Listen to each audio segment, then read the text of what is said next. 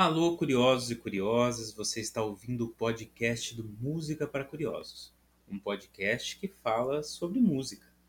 E música, você sabe, está sempre relacionada àquela sensação de paz, aquela sensação de elevação do espírito e pessoas reunidas para apreciar essa linda arte dos sons. Mas nem sempre. Nós, pesquisadores e pesquisadoras da música, às vezes precisamos reconhecer que os sons também são motivo de conflito, de desentendimento, de treta. Aquele vizinho que ouve música no talo, aquela reforma perto da sua casa que passa o dia inteiro com a furadeira, barzinhos, veículos com escapamentos envenenados, buzina, sirene, cachorros e gente que adora conversar de madrugada e não cala a boca. Sim, a área de música fala disso também. É por isso que o assunto desse vídeo é poluição sonora e ética sonora. Um assunto muito interessante que afeta diretamente a sua vida e que só será abordado depois da vinheta. Roda a vinheta aí.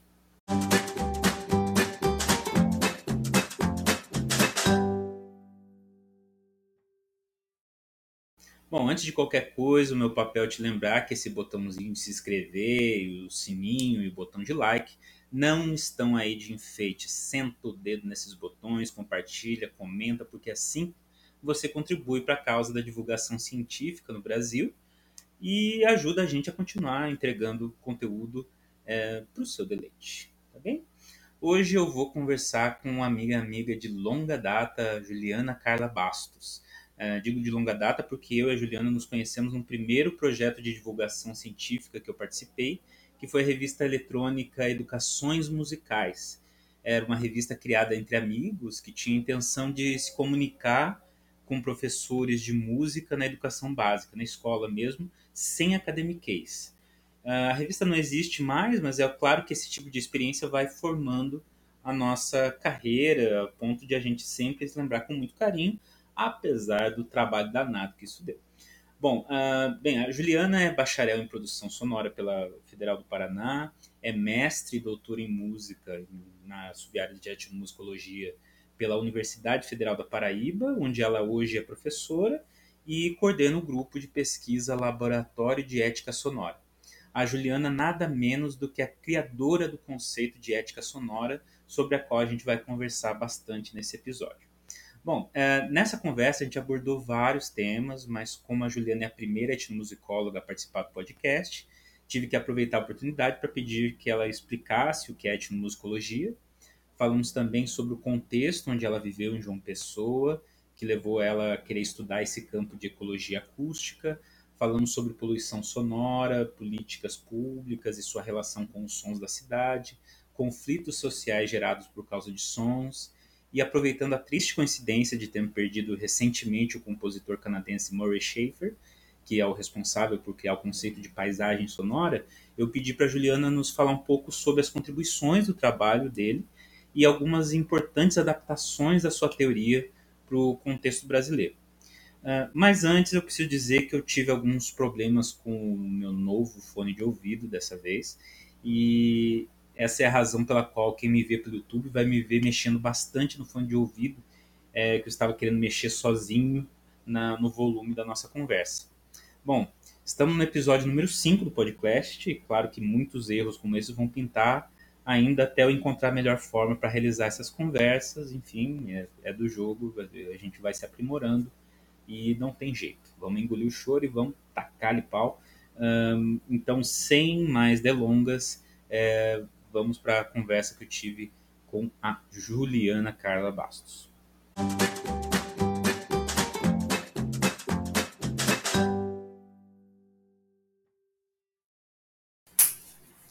Bom, é, estamos aqui hoje com Juliana Carla Bastos. Ju, muito obrigado por aceitar o convite de conversar com a gente, comigo e com os ouvintes do Música para Curiosos, viu? Obrigada a você pelo convite. Quantos anos a gente não parava para conversar, né? Uhum. Desde os tempos do Educações Musicais. Exatamente por aí que eu queria começar, viu? Exatamente. Porque eu estou nessa onda de, de, divulgação científica agora, né? De tentar comunicar com, com o público maior. E eu sempre lembro que quem estava comigo na minha primeira iniciativa de divulgação científica, pelo menos assim eu vejo, é, foi você, o Estevão e, e, o. Esqueci, nossa, agora me deu, me deu um branco no nome do Tobias, que, que a gente montou a revista Educações Musicais, né? Era uma proposta de divulgar uma, uma série de, de trabalhos sobre, para professores, para falar com os professores da educação básica numa linguagem mais é, acessível, né? Tem umas Isso. memórias muito boas dessa, desse período. Acabou que, o, que, a, que a revista hoje não está ainda é, ativa, mas eu acho que foi um movimento muito legal aquele que a gente fez, né? É, em todos os sentidos, né? Não só para divulgar ideias para professores, mas para a gente aprender a mexer nas coisas também. Aprender a mexer, como se monta uma revista, o trabalho que dá, né? É, como é, preparar as coisas para ir ao ar, né? Para serem publicadas nesse formato que não, não chegava a ser um formato científico, né? Não. Era uma coisa bem mais é, é informal, mas não, não menos trabalhosa, né? Por isso. Uhum, era um formato muito parecido com um blog, né? Acho que e foi é. realmente uma experiência que marca assim o, o, caminho que eu tomei hoje. Então eu tenho lembranças muito com muito carinho dessa desse período. Mas enfim, eu também. Vou, vou queria começar um pouco com só para o ouvinte que ainda não conhece teu trabalho, como é que você se, se aproxima do ramo da música? você é de Curitiba e como é que é, a música vai aparecendo na sua vida? Você vem de família de músicos? Não. Nossa, eu minimizei a nossa janela. Maximizando. É, não, eu sou é, a única musicista da minha família. E ainda assim, eu não me considero mais musicista faz alguns anos.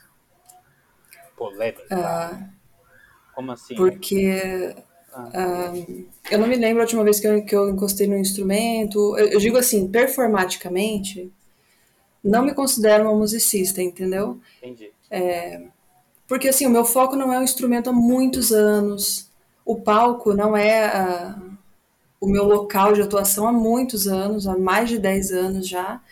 Então hoje eu me apresento como etnomusicóloga, que é o que eu sou de fato, é onde eu atuo né, o tempo todo, é onde eu trabalho. É, então eu não posso dizer que a minha família tenha algum músico, porque a única que, que, né, que seria, não é. Eu fiz bacharelado em música, eu, e olha que interessante, fiz mestrado em música, terminei um doutorado em música, mas quando as pessoas vêm com aquela pergunta, né, a única que parece possível, né? Que instrumento você toca? Eu digo nenhum. Eu, eu toco um pouco de pandeiro, eu toco um pouco de violão. Eu canto, tá, pronto, eu canto. Mas eu canto por prazer, eu não tenho a formação em canto, entendeu? Uhum. É, o que eu academicamente estou apta a fazer, porque a academia me preparou para, é ser etnomusicóloga. Mas é, como instrumentista mesmo, nem na, nem na graduação eu tive porque o bacharelado da UFPR do Paraná, ele é em produção sonora. Então é como se o nosso instrumento fosse o estúdio, né? Não era um bacharelado em instrumento. Isso é uma coisa interessante da gente pontuar, para que as pessoas saibam que é possível a gente trabalhar com música sem tocar instrumento. Uhum. Né? Respirar música sem estar no palco. É o meu caso. É, e eu acho que essa questão de se somos músicos ou musicistas ou não, é, para mim não está bem definido na minha cabeça ainda. Eu tive uma longa conversa com uma amiga, Juliana Pedrini, que, é, que atua em escolas, ela defende também que, bom, se eu não estou no palco, eu não sou músico. Né? E ao mesmo tempo eu, fico pensando, bom, o físico, para dizer que ele é físico, ele não necessariamente ele está fazendo pesquisa em física, né? Ele não necessariamente está fazendo produzindo conhecimento. Geralmente tá, muitos físicos dão aula apenas, né? Apenas. Enfim. Apenas. Apenas é ótimo, né? É, mas, mas é engraçado, porque no nosso ramo a gente fala esse apenas com muita frequência. A gente não, mas muita é. gente fala assim, você só dá aula, né? Bom, esse só dá aula é bastante coisa, né? Então eu, eu digo que, que sou músico, apesar de estar tá a minha frequência em palco ser muito limitada, mas também eu, eu entendo que é uma questão assim, é para a gente colocar né, e pensar é, o que é ser músico hoje, principalmente nessa história do instrumento, né? Ainda é, por exemplo, na, na, no curso de música, uns três ou quatro anos atrás, foi a primeira vez da, da Unipampa, foi a primeira vez que entrou um aluno que nunca tinha tocado nenhum instrumento, nem, nem cantado. Que ela chegou com o computador ali, tinha o Ableton, tinha, tinha vários softwares e a, a música era feita ali. Como, uhum. como que a gente vai questionar dessa forma, né? Mas também, é.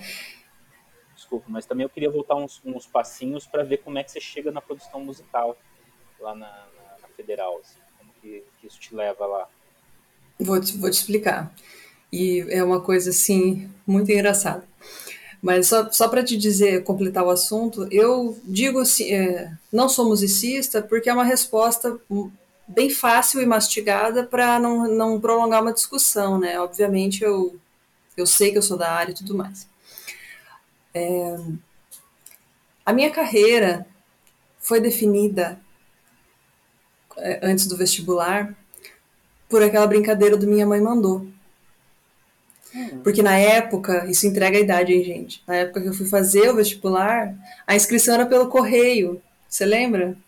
Uhum. Você é velho igual a mim. Você, você também foi pelo correio que eu sei. Uhum. E na fichinha, tinha lá a ficha da federal, nome, endereço, tal, tal, tal. E o curso, qual curso você vai fazer? E eu fiquei entre medicina veterinária e música.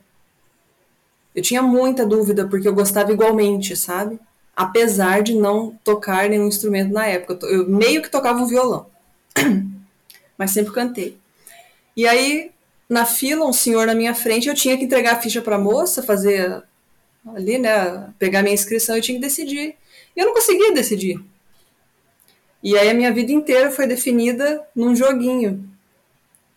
Hoje eu poderia estar, sei lá, cuidando de, de elefante, sei lá, morando aonde, sabe? Sei. E aí caiu em música. Hoje eu entendo é, esses mistérios universais que me fizeram cair na música e não na veterinária. Hoje eu entendo, pelo que eu faço hoje na música, eu entendo. Hum. Mas é uma loucura, assim. E até hoje, assim, eu tenho uma inclinação, sabe, de ver vídeos sobre medicina veterinária, novas tecnologias e tudo mais. Ainda me encanta bastante. E um, meio que mudando um pouco a ordem, assim, e já tentando entender como é que é, como é que você diz assim, eu entendo como é que foi esse processo de escolha hoje, né? E é, você acha que a, o, a escolha por discutir ecologia sonora, por discutir ética sonora, a questão da paisagem sonora e todo, todas essas discussões que envolvem, de uma certa forma, uma noção de meio ambiente, é uma forma também de unir certos mundos, esses dois mundos? a veterinária? É. Não. Não tem nada a ver. Nesse caso, o que me levou a, a estudar o som de forma ampla foi uma falta que eu senti na própria área da música. Discussões que são tabus para a gente discutir. Hum. Como, por exemplo?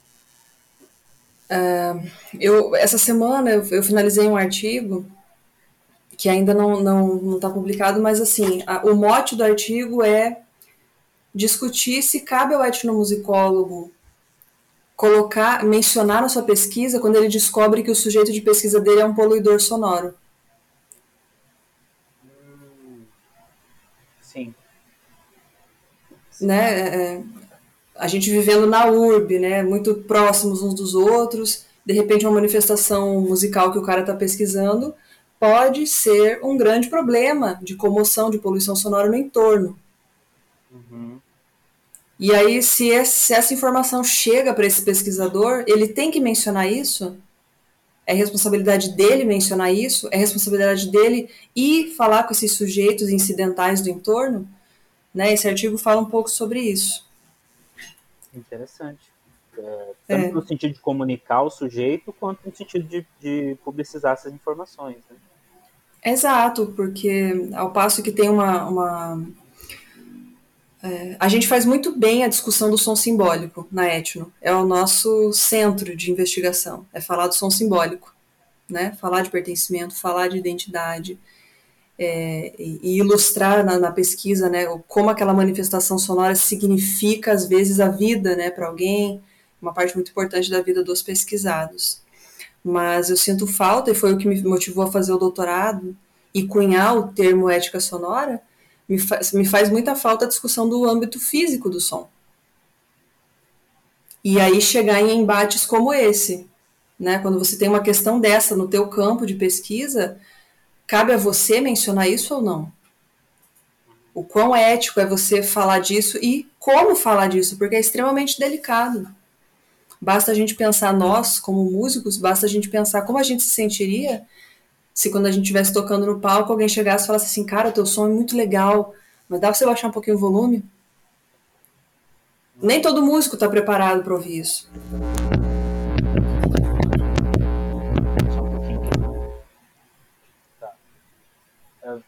Mas deixa, deixa eu voltar uns passinhos, porque eu tô uh, ah, para garantir que a gente vai é, escalando para o ouvinte leigo entender. É, ok. Então a gente vai voltar ali, mas voltando alguns passinhos. É, primeiro, você é a primeira etnomusicóloga que aparece aqui dentro da nossa discussão. Então a gente teve educador musical, teve compositor, e claro que eu, que eu ia acabar fazendo para você uma pergunta para é, que os ouvintes provavelmente estão fazendo, que é o que é etnomusicologia e talvez seja bastante complicado de fazer essa definição, muitas definições ao mesmo tempo, mas o que estuda o campo da etnomusicologia no qual você tem formação? Olha, eu costumo dar uma definição que até hoje foi suficiente para a pessoa entender, grosso modo, o que a gente faz. Vou usar essa caneta. Digamos que você quer um ser humano, né? E em volta do ser humano está a sua obra musical, né, permeada ali na sua vizinhança, no seu local de ensaio, seu lugar de trabalho, etc. Então temos um ser humano que produz música, né? O musicólogo, a musicologia, ela vai se é, se importar, se interessar pela obra, a partir da obra, vai observar o fenômeno a partir da obra. E o etnomusicólogo vai observar esse mesmo fenômeno, só que a partir do ser humano. Assim, sendo muito resumida, essa seria, essa seria a mudança sutil da musicologia para a etnomusicologia, né? A gente nos interessa saber o que significa para os seres é, produtores de sons, é, o que esses sons significam esteticamente, politicamente, socialmente, culturalmente, né? A gente faz essa investigação. Tem gente que chama de antropologia da música, tem gente que não gosta dessa terminologia, mas a gente faz essa investigação toda a partir da manifestação musical que aquela pessoa ou grupo de pessoas apresenta. Uhum. É isso que a gente faz. Sim, e, e até não é a minha área, claro, mas até onde eu venho acompanhando também tem uma certa discussão sobre quão válido é esse na frente do, na frente do, nome que é musicologia. Tem-se essa ideia também, essa discussão de que a musicologia deveria também dar conta desse ser humano que está ali envolto do, do, fenômeno musical, né? E, e, de uma certa forma a musicologia avançou bastante nesse sentido nos últimos anos, né? De, de entender que estudar música é mais do que olhar para a partitura e tal. É, essa discussão ainda é presente dentro do campo, ainda é uma questão que, uh, que tem sido alvo de debate ou já é algo ultrapassado? Com certeza, é, mas muito musicólogo teria ficado muito bravo com você, com, com as afirmações de ah, será que a musicologia é, evoluiu, caminhou, não sei que palavra você usou. Na verdade, para muita gente não existe separação e a etnomusicologia e musicologia são a mesma coisa, né? Eu estou falando isso porque eu parto de um arcabouço teórico que eu utilizei na minha formação, de professores que me que demonstraram diferenças e para mim fizeram sentido, né? E de uma literatura que fala que tem uma diferenciação. É, mas para muitas pessoas, é, principalmente fora do Brasil, essa diferenciação não existe. E muitos musicólogos não aceitam né, essa a separação entre áreas. E já outros pesquisadores acreditam que a etnomusicologia é quase uma costela né, retirada de Adão, retirada da musicologia, tornada uma área né, que teve ali alguma uma, uma cisão e tornou-se então a etno. Isso divide muito, é, tanto opiniões quanto publicações. Não dá para eu te dar um veredito assim, sabe? Uhum. Ainda é presente essa, essa discussão de alguma forma, mas. Né? É, é, com certeza. Legal. E como é, dentro da etnomusicologia, então você vai é, lá no doutorado já trabalhar com essa com esse conceito de ética sonora. não tinha entendido que você tinha cunhado esse conceito. Muito, muito legal.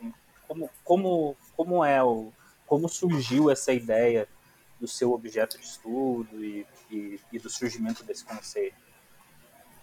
Certo. No mestrado, eu comecei, eu vou ter que começar pelo mestrado, que foi ali que começou. Eu trabalhava com performance, então eu estudava é, o Clube do Choro, aqui da, da cidade de João Pessoa.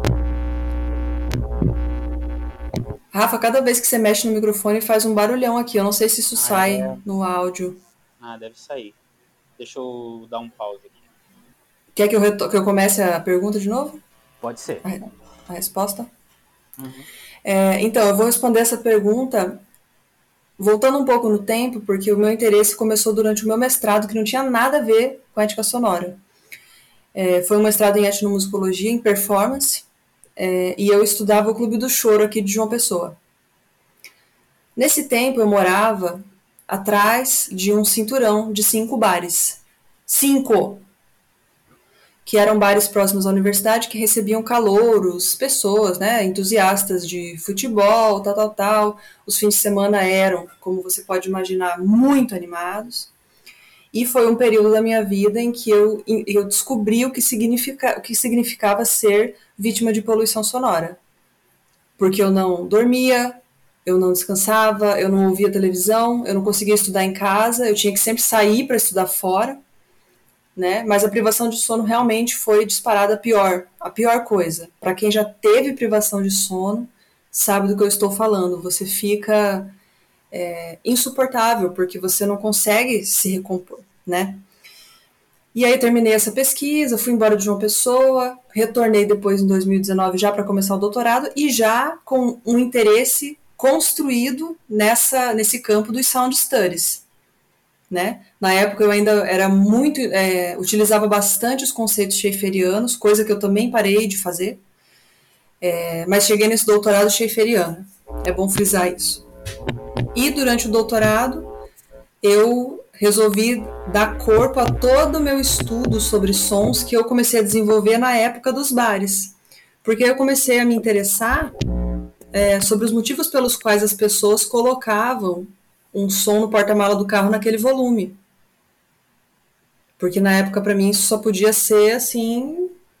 Nossa, um problema muito sério da pessoa, né? Tinha gente que fala, falava assim para mim: ah, mas o cara tá só querendo se divertir. Eu dizia: ótimo, ele que se divirta, mas não invada a minha vida desse jeito. E aí algumas pessoas diziam que eu estava sendo muito taxativa, tal, tal, tal, só que não passaram pela experiência de ser vítima de poluição sonora, porque quem passa entende, né? E aí vim para o doutorado é, é, tomando todos os cuidados do mundo para que o meu trabalho doutoral não fosse uma mera cartilha de combate à poluição sonora. Eu queria que fosse mais do que isso. Porque cartilha de combate a gente tem em qualquer prefeitura, né? O próprio Schaefer fazia muito isso nos livros dele, né? É, e eu queria ir além disso. É, então, a minha proposta para o doutorado foi compreender é, de alguma forma na cidade de João Pessoa, é, como, aí a proposta do Conselho de Ética Sonora, como a ética sonora acontece e é aplicada aqui. A ética sonora é entendida no trabalho a partir de duas dimensões. Uma dimensão simbólica, que é mais, é mais familiar para a gente, é, questões culturais sobre o som e sobre a música, de identidade, de pertencimento, afeto, repertório, né, gosto pessoal, é, todas aqui contidas na dimensão simbólica e concomitante a essa uma dimensão físico-acústica que está atrelada à questão fisiológica de escuta, as questões acústicas de som como ar em movimento que vai chegar até você, você querendo ou não, você amando ou não, você dormindo ou não, né? É, questões de perturbação de sossego, questão de invasão sonora, questão de poluição sonora. E aí a, a ética sonora propõe uma simbiose entre essas dimensões para o entendimento de uma manifestação a partir da junção dessas duas, no que diz respeito a significado é, dos dois, a inserção dos dois, a significado dos dois, né? Não só a parte simbólica, que é o que a Etno já vem fazendo e faz muito bem feita, mas a adição de uma dimensão físico-acústica, que após essa minha experiência pessoal me levou a querer pesquisar isso de forma profissional, né?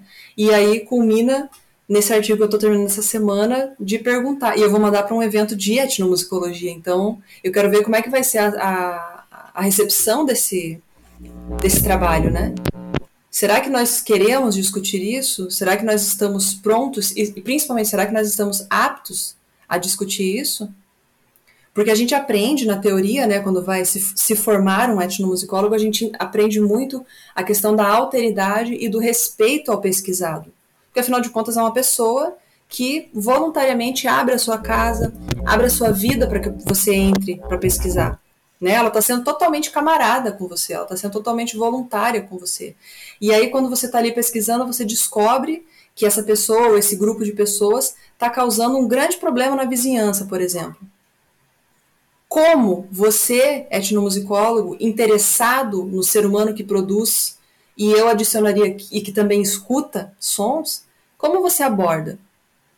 Ou você não aborda?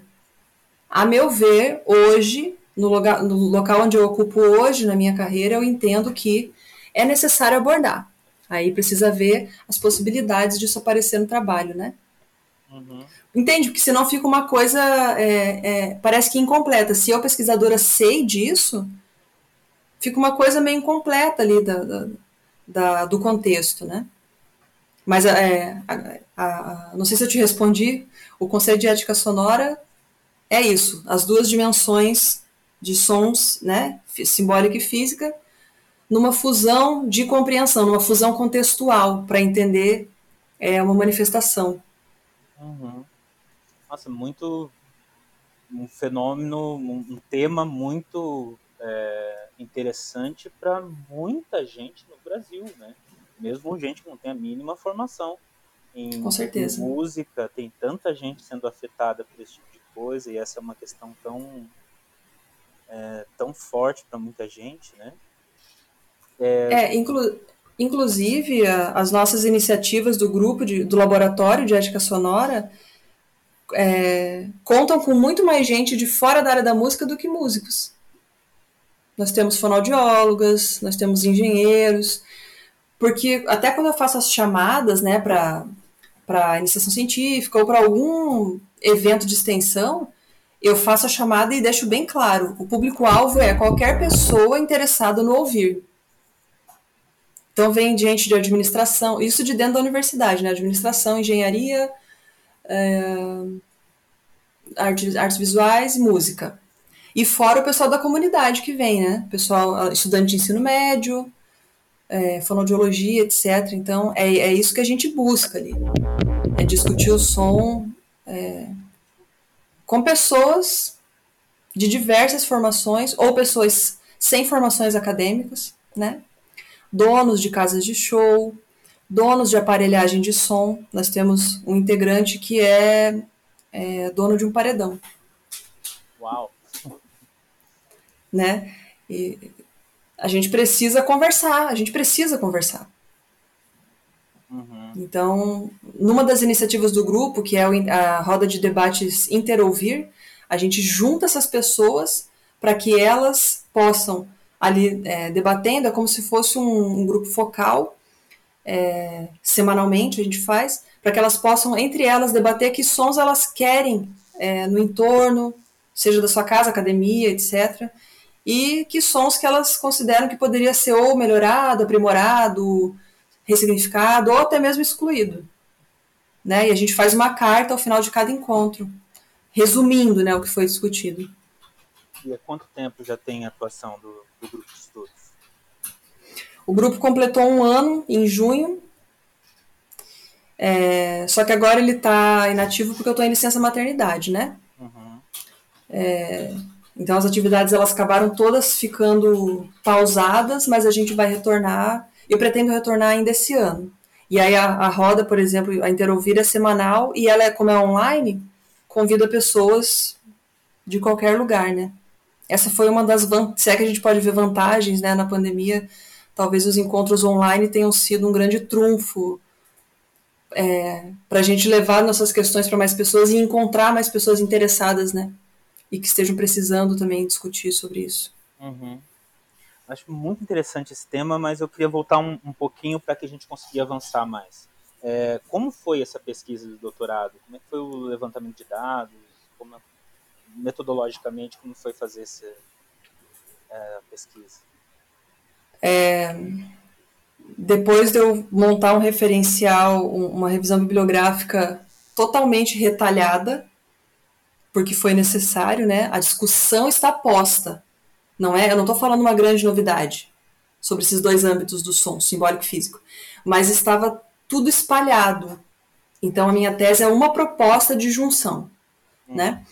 O trabalho de campo foi é, com sujeitos separados em grupos. Então, eu tinha sujeitos que eram considerados músicos, ali entrou músico de orquestra, mestre de cultura popular, músico que canta na igreja, músico que canta no chuveiro, qualquer pessoa que se considere musicista, amador ou profissional. No segundo grupo, pessoas que trabalhem com som é, mas não como músicos. Então, donos de casa de show, é, donos ou entusiastas de, de paredões de som, é, instrutor de academia que dá aula com microfone, é, professor que usa a voz na sala de aula o tempo todo, etc. Terceiro grupo é pessoas que trabalham. Sim, no segundo grupo também entraram os fiscais é, ambientais aqui da cidade o pessoal que fiscaliza som na cidade, né? E o terceiro grupo, pessoas que se consideram que é, consideram-se sem trabalhar com som em âmbito algum. E aí entra uma variedade, né, de, de perfis ali. Então, definidos esses grupos de sujeitos, eu fui fazendo primeiro grupos focais com eles, e dos grupos focais eu fui pensando alguns participantes que, durante o grupo focal, fizeram algum levantamento interessante para pesquisa, né, ou demonstraram alguma curiosidade maior, aí esses foram chamados para fazer entrevistas individuais. Muito legal. E, e a proposta de uh, que tipo de um, que tipo de questão surge quando você junta, junta pessoas de perspectivas tão diferentes, né? Porque de um lado tá, são os polos de, uh, opostos em relação a, esse, a essa questão, né? Digamos, colocando essa questão em termos populares, assim, do, da, do incômodo relacionado ao, ao, ao som alto, eh, que vai ocupando, vai ocupando também os espaços residenciais. Você pegou tantas pessoas que são responsáveis, até do ponto de vista é, profissional, de, de veicular esse som e, e, e promover eventos com ele, até pessoas que estavam diretamente afetadas por, por, esse som sem necessariamente participar desses eventos, né? É, que tipo de, de, de, questão e te parece algo parece um tipo de questão que dentro de uma de um bairro uh, comum, um bairro popular, é o tipo de questão que é solúvel, é, é, é, é possível encontrar uma solução reunindo as pessoas para sentar para conversar? Eu acho que a única maneira de resolver é reunindo as pessoas para conversar. mas isso leva tempo. Então, qualquer resolução é, sonora nas, nas, sociedades hoje brasileiras é, vai requerer um esforço transdisciplinar. Não é somente a coerção através do fiscal, não é somente um texto de lei, porque às vezes ele é somente um papel ideal, ideal né? mas não é, não está sendo aplicado.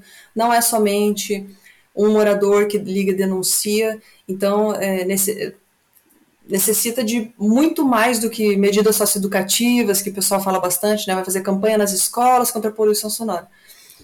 Eu, eu, eu acho que uma medida isolada nunca vai ser eficiente é, a ponto de resolver essa grande questão é, atual que é a poluição sonora, que é um problema intangível, mas é real. Né? E não é só som intenso, Rafa. Duração de som também importa. Uma das questões que apareceu, que um dos entrevistados é, me falou, foi que ele residia perto de um gerador. O som não era intenso, mas era o dia inteiro. Né? Então a gente costuma sempre pensar a poluição sonora pelo parâmetro da intensidade. A legislação está toda pautada em intensidade. Não existe outro parâmetro para a legislação sonora. É, tá, eles chamam de alto, né? Tá alto, baixa. Não tá alto, não posso fazer nada, senhora. Tem essas duas opções né? Que é o que o fiscal pode fazer, ele só pode agir dentro da lei, né? Mas aí, depois que eu conversei com essa pessoa, eu falei assim, é, uma das perguntas para os fiscais passou a ser é, essa, porque eu fiz adequações dos grupos focais enquanto eles aconteciam, foi uma coisa que eu previ que podia acontecer. A pergunta foi a seguinte: o senhor chega para atender uma ocorrência de poluição sonora e aí eles têm que ligar o decibelímetro para ver se está acima do permitido por lei. O senhor chega e faz a aferição. O som está abaixo, então significa que ele está dentro da lei. Mas é, é muito visível ali, é muito audível, que o som está incomodando demais. O senhor mesmo tem, tem essa certeza estando ali presente. Como fiscal, qual é a sua a, ação nesse caso? Nenhum conseguiu me dar uma resposta. No máximo, eles diziam assim: olha, eu nunca pensei sobre isso, porque a gente tem que agir no, dentro da lei. Se está abaixo, se está dentro do permitido, eu não posso fazer nada, não posso multar ninguém, eu não posso mandar ninguém desligar som nenhum. Eu posso dizer para a pessoa, para o denunciante: sinto muito, mas não aqui está dentro do permitido. Então a gente tem, a gente trocou o nosso ouvido e a nossa subjetividade de ouvir e de se incomodar por um decibelímetro. Porque é óbvio que o nível de, de intensidade que incomoda uma pessoa e não incomoda outra, é óbvio que isso varia, né? A tolerância a isso varia muito. Só que a gente tem uma lei com um valor para todas as pessoas.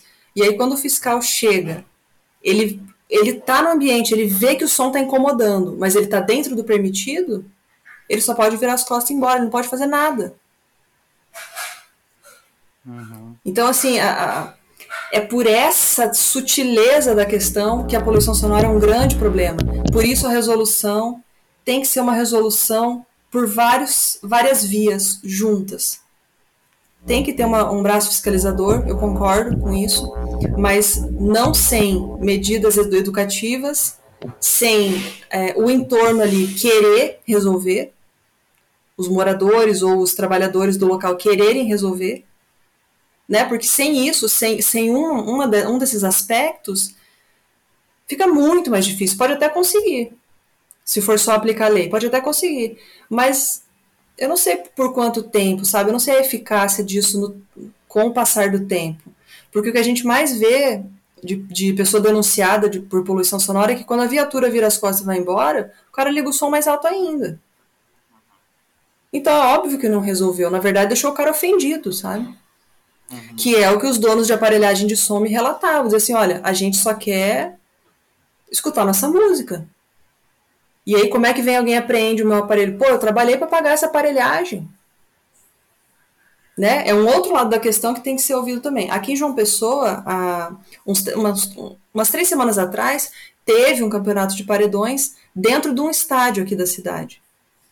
Porque de tanto as pessoas reclamarem, a prefeitura, é, eles pediram muito um espaço para fazer o uso do som automotivo e a prefeitura cedeu o estádio, que por conta da pandemia tá, tá, tá sem jogos.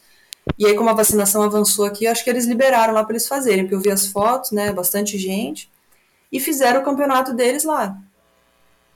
Eu fui procurar depois, não, não vi denúncias. Então, assim, isso é legal por vários, vários âmbitos, né? Eles terem achado um lugar para eles fazerem uso do som como eles querem, né? A diversão, eles chamam, é, é um esporte, né? Praticar o esporte deles. E a população no entorno que não quer voluntariamente participar, não participa. Porque o som, ele não é. Ele não, é, ele, ele não vai. Ele não escolhe, ele simplesmente se espraia. Né? Então você, involuntariamente, você participa às vezes, né? Uhum. E tem, isso tem alguma coisa um, a ver com planejamento urbano, vamos dizer assim? Porque me parece Muito. que, que uh, a gente tem uma tendência no Brasil de pensar o espaço comum, os, as praças, os parques, muito mais para classes sociais mais altas, né? E, e, e nas comunidades, a minha impressão, é, pelas cidades onde eu, onde eu caminhei, se tem uma desorganização muito maior, sem espaços adequados para as pessoas conviverem, é, praticar esportes, enfim, ou, ou, ou, mesmo fazer festas, de uma certa forma, esse, esse tipo de espaço é muito junto do, de espaços residenciais, a ponto de talvez esses esportistas do paredão é, terem de alegar, não, mas eu não tenho outro espaço para fazer, é, tem, como é isso? Tem a ver, olha, o planejamento urbano de cidades das quais eu posso afirmar que eu conheço são da minha, Curitiba, Teresina, no tempo que eu morei lá, e João Pessoa, do qual eu inclusive conheço o plano diretor e conheço, conversei com a equipe que na época do meu doutorado estava lá ocupando essa, essa saleta, né, do, saleta do plano diretor de João Pessoa. E a questão é sempre a mesma. Plano diretor, pelo menos nessas três cidades, ele é pensado a partir do aspecto visual. Inclusive, quando eu fui pedir para entrevistar o pessoal daqui, eles falaram assim: essa parte de som não é conosco.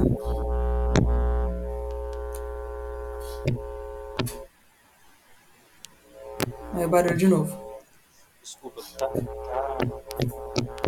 Esse é o fone que eu comprei. Peço muito desculpa. Imagina. Só vai ficar ruim que você vai ter que ouvir todo o vídeo depois para lembrar onde é que estão essas Não, partes para cortar. Eu vou pelo, pelo visual daí. É, pelo formato da onda. Vou caçando os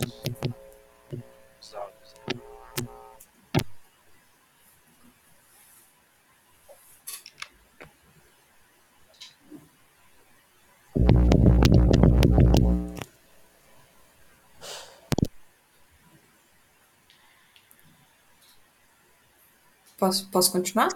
Pode. Como você está se ouvindo? Bem pouquinho.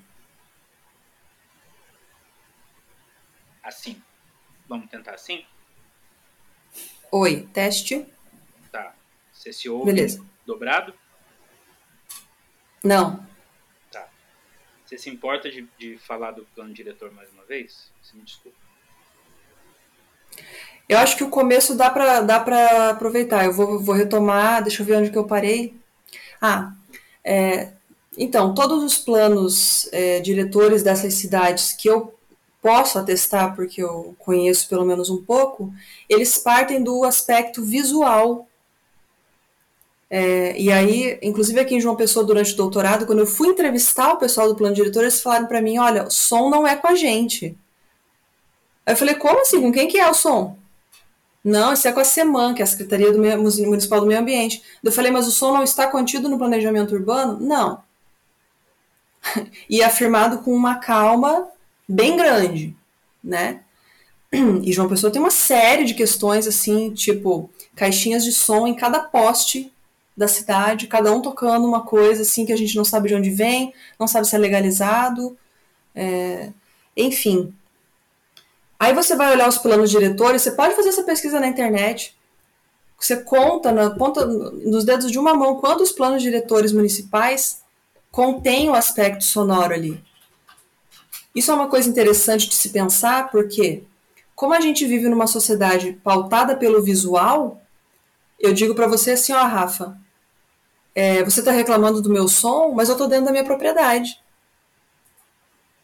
E aí você vai responder o quê? Você está dentro da tua propriedade, mas o seu som não, seu som está aqui, está lá, está em todo lugar, né?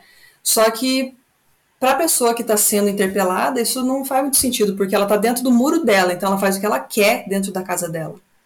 Só que a gente não pode operar é, questões sonoras através da régua das questões visuais. Mas a gente opera. O plano diretor está aí, é uma prova disso. É... Deixa eu lembrar, essa parte você também corta. Deixa eu lembrar o que mais que eu tinha para falar que era importante.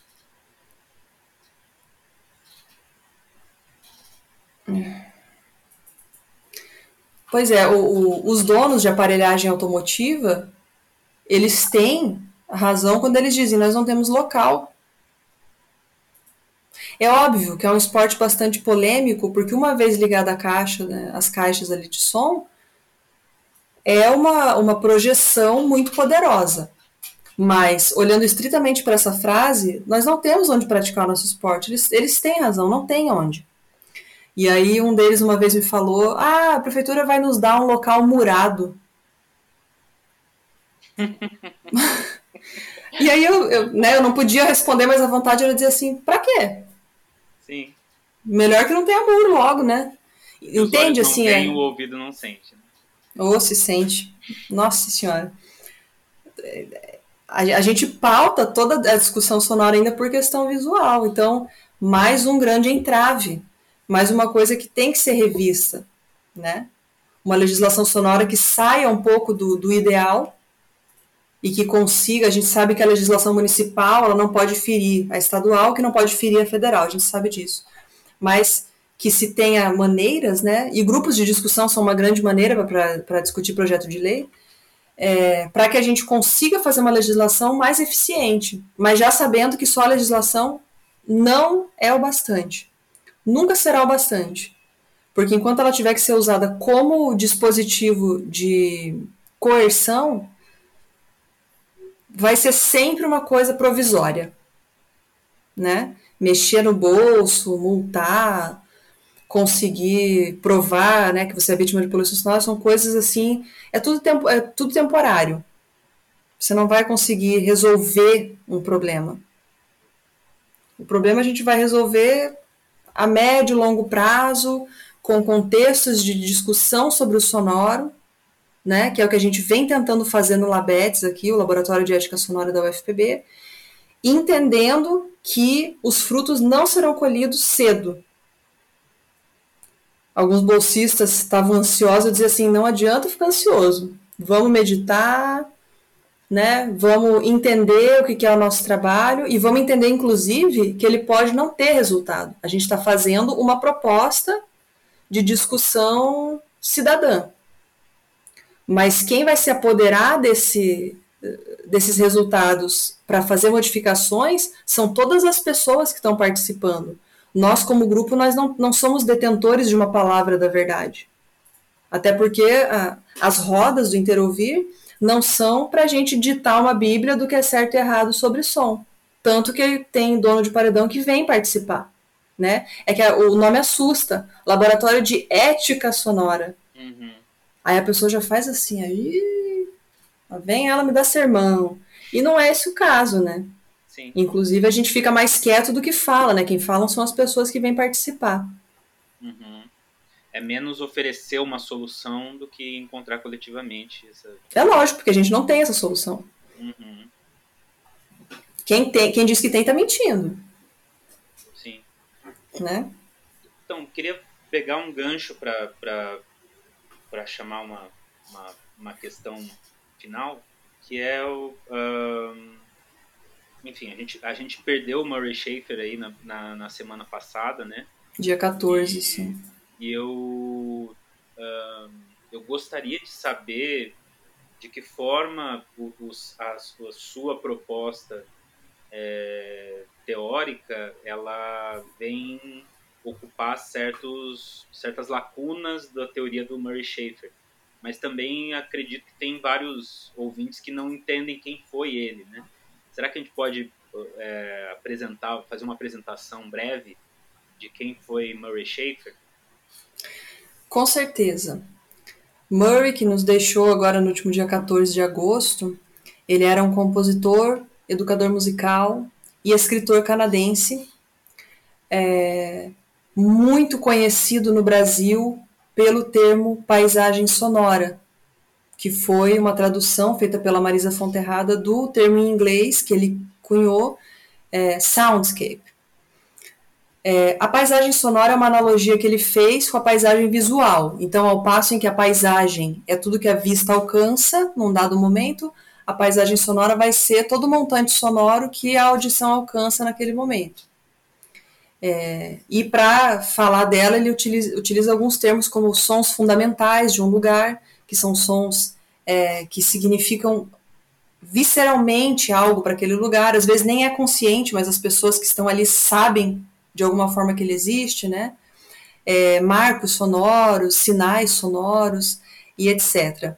O Schaefer no Brasil ficou muito conhecido entre educadores musicais quando a professora da Unesp, é, Marisa Fonterrada, começou a traduzir os livros dele para o português. O mais conhecido, disparadamente, é O Ouvido Pensante, é, que é de 1977, mas teve uma edição brasileira é, de, publicada em 1991 e a partir daí, muitos educadores musicais começaram a utilizar as ideias do Schaefer em é, dinâmicas de educação musical, porque o que ele vinha propor era extremamente interessante, extremamente necessário de ser discutido. Né? Então ele caiu nas graças. Eu mesma utilizei muito Schaefer, muito, quando eu dava aula na Federal do Piauí a, o meu grupo de pesquisa lá, que é um tipo um pai do, do Labetes, lá se chamava PROPS, que era Projetos de Pesquisa e Extensão em Paisagem Sonora. O termo Schaefferiano estava no nome do meu grupo. E a gente utilizava muitos exercícios dele. É, Outro livro bastante conhecido dele, mas não tanto quanto Ouvido Pensante, é o Afinação do Mundo. Aqui, ó, para quem para quem é, guarda visualmente as capas, essa aqui é a edição mais famosa do Ouvido Pensante, que é a edição de 91, e essa aqui já é uma edição mais atual do Afinação do Mundo. Em inglês, esse aqui foi lançado antes desse, mas no Brasil, Ouvido Pensante veio, veio primeiro, então ele é mais conhecido, né? E aqui estão várias anotações dele, é, ele explica como ele criou o, o Soundscape Project e todos aqueles grupos que ele fazia para discussão sonora é, e todas as acepções que ele tinha para pensar esse sonoro. Né, basicamente seria isso. Ele nos deixou um grande legado. Ele foi a pessoa que acordou muita gente para pensar sobre o sonoro, incluindo a minha pessoa. É, contudo, hoje em dia eu não utilizo mais o termo schaefferiano paisagem sonora. Um, por acreditar que contextualmente o Schaefer, quando ele publicou, quando ele publicou, década de 70, né, e, e ele continuou endossando esses livros nas duas décadas seguintes, quando ele publicou, ele falava de um contexto sonoro bastante específico, que era o contexto canadense daquela época, né, que tem toda a roupagem específica ali, que é monstruosamente diferente das realidades brasileiras né? Então, algumas é, afirmações que ele fazia na sua obra, a meu ver, não cabiam no contexto brasileiro.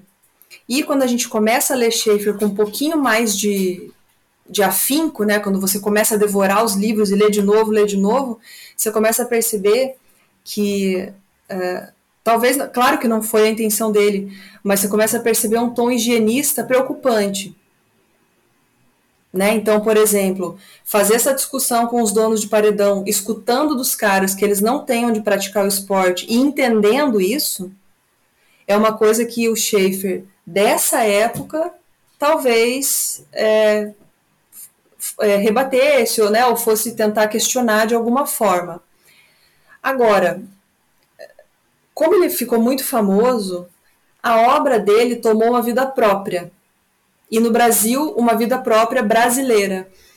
Tanto que chegou num ponto que eu não sei se o próprio Schaefer, se ele estivesse bem né, de saúde, como ele não estava há muitos anos, eu não sei se ele concordaria com o que algumas pessoas é, falam a partir da obra dele.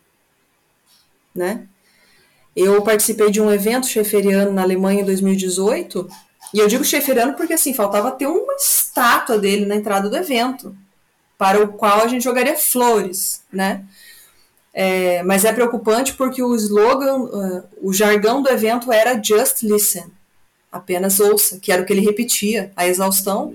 Eu entendo o que ele quis dizer quando ele falou isso, mas no evento Schaefferiano tinha um microfone aberto, e aí fui eu, o Feneric, que é um, um pesquisador sonoro do Rio de Janeiro, é, uma pesquisadora mexicana e uma peruana, quatro pessoas da América do Sul, guarde essa informação. A gente foi ao microfone para falar que os ânimos estavam em polvorosa, no Brasil especificamente, porque 2018 estava prestes a acontecer a eleição presidencial, é, e que naquele momento apenas ouvir não era suficiente para a gente.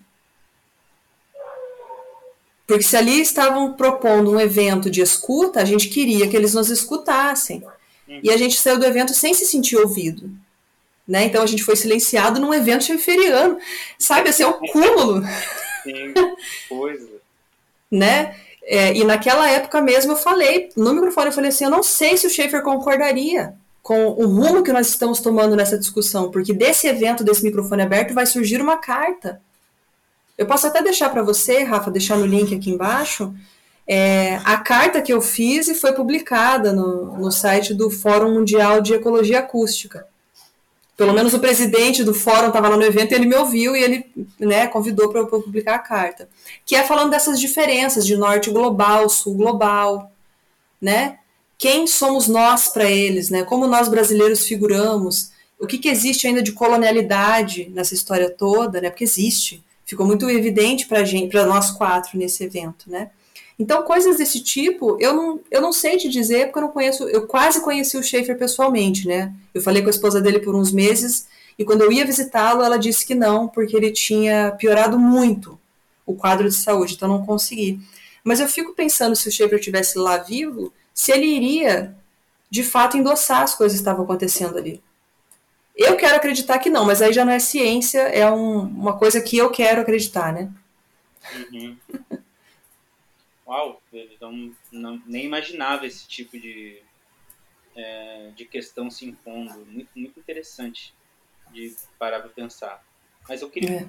É. É, agora eu queria fazer um pouquinho esse ponto de contato. É, pelo conceito de ecologia acústica que ele, que ele apresenta, como que ele se relaciona com os teus. Porque me parece que é, na ideia de ecologia acústica provavelmente tem algumas lacunas que você também se, se dispôs a, a, a cobrir através dessa discussão que, que dentro do Brasil tem um outro contexto, né? É, no, no conceito de paisagem sonora, você quer dizer, né? Ecologia acústica é, como seria o campo. Não, ecologia acústica é um campo de conhecimento que ah. ele inaugurou como primeira geração de ecologista acústico, né? Entendi. Eu faria parte de uma terceira geração de ecologistas acústicos. Hum. Né? É o campo de conhecimento ali que está tá caminhando lado a lado com Sound Studies. Entendi. Né? Campo, campo de estudos sonoros, mas a gente usa o termo em inglês porque é o usual, né? Sound Studies. Entendi. É... Bom, okay. falando do, então, Falando do, do conceito de paisagem sonora e, e, confrontando ele com o conceito de ética sonora, é, poderia se dizer que o termo é, de paisagem sonora ele às vezes limita, porque é, fica muito claro para mim na fala do Schaefer que ele considera alguns sons como errados. Uhum. Ou considera o ruído só como algo ruim né? É muito clara a definição dele com relação a ruído, é uma definição bastante de, de livro de acústica, né? O som que incomoda, o som que tem que ser banido, coisas desse tipo. É, e quando eu vou para a ética sonora, mas isso não, não sou eu que estou falando, eu, eu bebi dessa fonte para chegar no conceito. O ruído ele é entendido por muitas pessoas da música e da comunicação como a oportunidade da ruptura para o novo, né? Ele tem sim a parte ruim, como tudo na vida, né? Mas ele tem uma parte de proposta, né? O ruído é propositivo. É, Samuel Araújo fala bastante disso. O Samuel, inclusive, ele publica muito sobre o som como conflito, o som como violência, junto com o pessoal do Musicultura, que é o grupo de pesquisa que está é, criado e posto dentro do Complexo da Maré, formado por moradores da Maré. Então ele poderia falar disso com mais propriedade, né? Mas aí, voltando, é, o que incomoda na, na obra schaefferiana é essa, essa sutileza de dizer que um som é mais correto e o outro som é menos correto.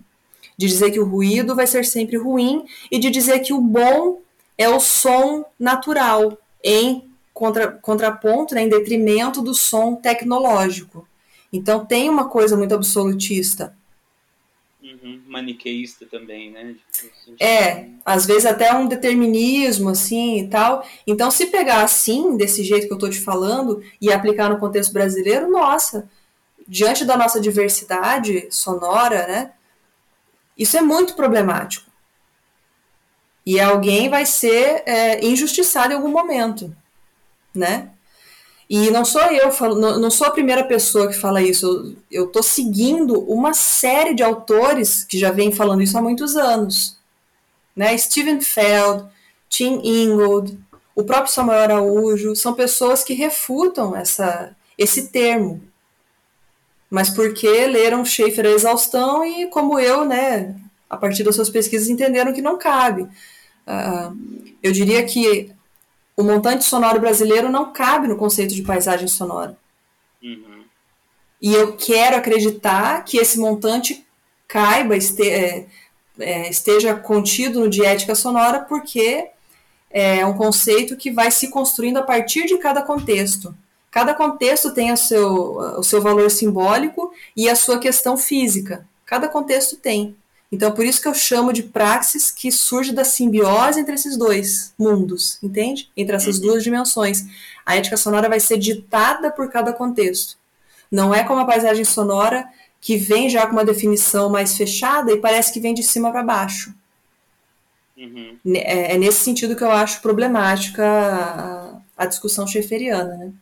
Mas gosto sempre de frisar que se ele tivesse a oportunidade de estar discutindo ele poderia já ele mesmo ter refutado isso, talvez. Uhum. Né? É, principalmente a partir desse, desse é, contato com a, com a realidade brasileira, e eu acho que a gente, dentro da área da música, tem se deparado mais com essa. Com essa tem ficado mais evidente essa, essa dimensão conflituosa do som, né? É, é, principalmente a partir dos estudos sobre tortura com sons, né? Na, enfim, na, é, na, na, base de, de, de Guantánamo, né? De, de, de, uma série de pesquisas em relação a, a práticas de tortura relacionadas a, a som. Eu acho que isso levou a gente também para outros polos para olhar um pouco melhor para essa é, o quão polissêmico é essa essa relação com o som, né? É, bom que, que bom que tem pesquisadores como você trabalhando nesse, nessa perspectiva. Muito, muito interessante mesmo. Ju, não quero. É, gostaria agora da gente é, caminhar para o encerramento. Eu tenho as músicas aqui é, que você selecionou para os ouvintes, para são músicas que são significativas para ti ou que você quer indicar como como escuta aqui para os nossos ouvintes. É, quer que eu leia? Você lê? Ah, eu posso fazer um comentáriozinho sobre cada uma. Isso. Essa era, e vou entregar a idade, né? Porque algumas aí eu via no Disque MTV. Oba. Muito, né? 1997, né? Eu era adolescente. Então, É, a primeira música que eu, que eu escolhi é da minha banda preferida de todos os tempos, desde novinha, que é o Red Hot Chili Peppers. E é muito difícil escolher uma música deles, ou cinco, ou dez, ou, ou quinze, é muito difícil. Mas eu escolhi o Tell Me Baby, porque o videoclipe, eu não sei se é uma simulação ou se é real. O videoclipe é uma, é, é uma audição. Então são pessoas cantando essa música. E aí, se, por exemplo, é o vocalista que está fazendo a audição, entra o baterista do Red Hot, o guitarrista e o baixista para tocar com ele. Aí quando a pessoa vê, toma um susto. Assim, o clipe é extremamente divertido, como muitos clipes que eles fazem, né? Uhum. Bastante visual também, a gente falando aqui, né? É, essa é a primeira música que eu sugiro pro pessoal. A segunda é a música da Madonna, um pouco diferente das coisas que a Madonna propunha na época, né, nos no meio da década de 90, que é o Frozen, que é um clipe todo em tons assim, né, de preto e cinza, né, ela toda gótica e vem um Doberman sai assim do deserto e tal. É, musicalmente é me lembra de uma época muito boa da minha vida, né? Eu gosto muito dessa música. Cantava horrores, botava uns pano preto assim, uns vestidos e queria me sentir a Madonna. ficava ouvindo quando passava com a Sabrina Parlatório no Disque MTV. Meu Deus do céu. É, do Roupa Nova, que é com certeza uma das minhas bandas prediletas, indico duas. A Viagem, né, que fala, foi é, criada para abertura da novela de mesmo nome, A Viagem, e fala de uma temática espírita, né, eu sou espiritualista, fala de como uma alma viaja né, na, entre as reencarnações para encontrar a sua. Não existe cara metade, mas encontrar uma alma afim. Né? Esse negócio de alma gêmea, gente, não existe, segundo a teoria espiritualista. Né? Existem almas afins né, que, que, que são mais conectadas. E a outra música do Roupa Nova é O Homem em Silêncio, que eu acho que é mais antiga que a Viagem. Porque eu gosto da letra, eu acho bonita, me lembra meu pai, eu, eu curto. Né? E por fim, uma cantora que eu conheci há uns 10 anos atrás, francesa, chamada Camille. Camille, com dois L's. É, a Camille tem uma proposta vocal e corporal que eu acho muito interessante. Tem música dela que não tem instrumento. É ela cantando e os músicos fazendo percussão corporal. Só que você tem certeza que é um baixo tocando, você tem certeza que é um, sabe, um teclado, um sintetizador. Quando você vai ver a imagem, são pessoas fazendo sons. Então, para quem quiser ouvir algo um pouquinho fora, né, desse mainstream, porque eu, quando você me pediu cinco músicas, eu percebi que eu sou muito pop, né, que eu, eu fui totalmente influenciada por aquela área ali de Los Angeles, a música pop norte-americana, e gosto mesmo, né, não posso mentir. A Camille sai um pouco disso, então se você tiver a fim de conhecer algo novo, talvez ela seja uma, uma boa opção aí. Ah, muito legal. É, eu, eu também tenho esse tipo de, de, gosto. Eu me senti um certo, de certa forma um pouco culpado de ter tanta referência americana para dar.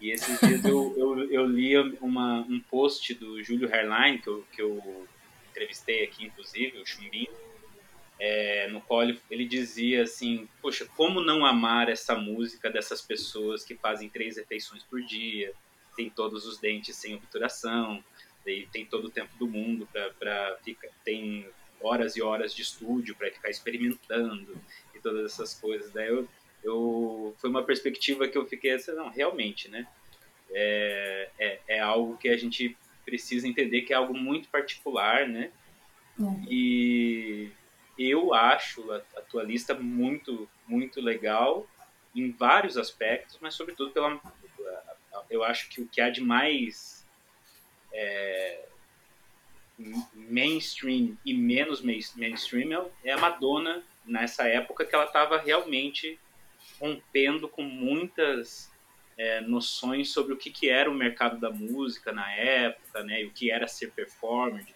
música. Então era uma, é uma época assim, achei fantástico você trazer essa referência dessa época aí do Disque MTV, que eu também que também é da minha época. É, quando você pediu cinco músicas, eu falei, mas você quer que eu diga como pesquisador ou como pessoa? Porque é diferente, né? Uhum. E quando você falou, é música que, como pessoa que você gosta, então eu decidi ser bastante sincera, porque afinal de contas a gente tem um, um gosto pessoal. Sim. A gente sabe disso que o seu outro convidado falou. E eu, ciente disso, eu poderia fazer N listas, né? Mas eu estou falando de algo que é significativo afetivamente para mim, porque foi o que eu consumi durante a minha adolescência, essa coisa hermeticamente perfeita do videoclipe, né? Que errou, gravar de novo, errou, gravar de novo, até ficar perfeito, até ficar viciante. Eu sou fruto disso, né? Cresci vendo muita televisão, sabe? Inclusive, né? Tem até que parar um pouco, né? Agora mudou pro celular. Mas você pediu como pessoa, então é, é, é necessário que a gente assuma, né? Nós somos pesquisadores, mas nós temos um gosto também. Uhum. É, eu acho que é, é. é, um pouco a proposta daqui, né? Mostrar as é. pessoas por trás das pesquisas. E Exato. Fico feliz de você ter, ter feito essa, essa, essa lista. Ju, não tenho como te agradecer o suficiente. É, sobretudo, é, pelo tempo que você tem dedicado à licença maternidade e tal, né? É, uma outra hora a gente consegue conversar mais sobre isso, mas eu quero te agradecer muito sobre a tua é, disponibilidade para falar aqui com os, com os, ouvintes do Música para Curiosa e comigo.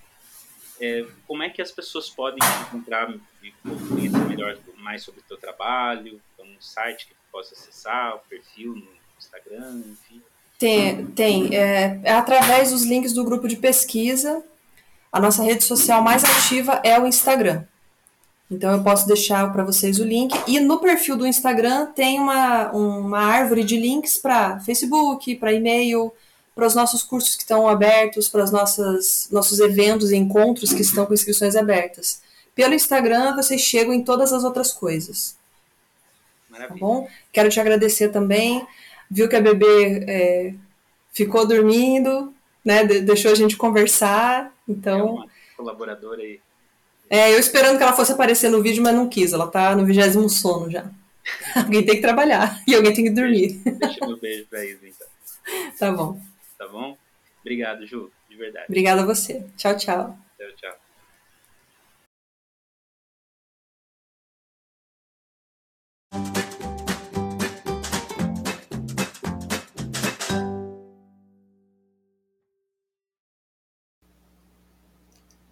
Bom, pessoal, espero que tenham curtido bastante a conversa com a Juliana. tenho certeza que vocês fizeram uma série de relações uh, com o ambiente onde vocês vivem, né? Essa questão da poluição sonora é, é um assunto que, quando, quanto mais a gente fala, mais as pessoas identificam a sua realidade com esse tipo de questão que a Juliana está levantando. Foi uma conversa mais curta do que vocês estão acostumados, uh, principalmente porque a Juliana está com. É, uma criança de seis meses em casa, que está dando muita alegria para ela, mas é claro, todo mundo que já teve um filho sabe que uma criança, quando a gente tem uma criança com seis meses, o ativo mais importante é, que a gente tem é o sono. Então, não vou é, ir para o tempo, né? Então, não, vou, não queria ocupar demais a Juliana, mas esse, esse curto tempo foi muito rico em várias questões e eu tenho certeza que isso vai repercutir de alguma forma na sua forma de observar e escutar os sons à sua volta. Tá bem? Bom, hum,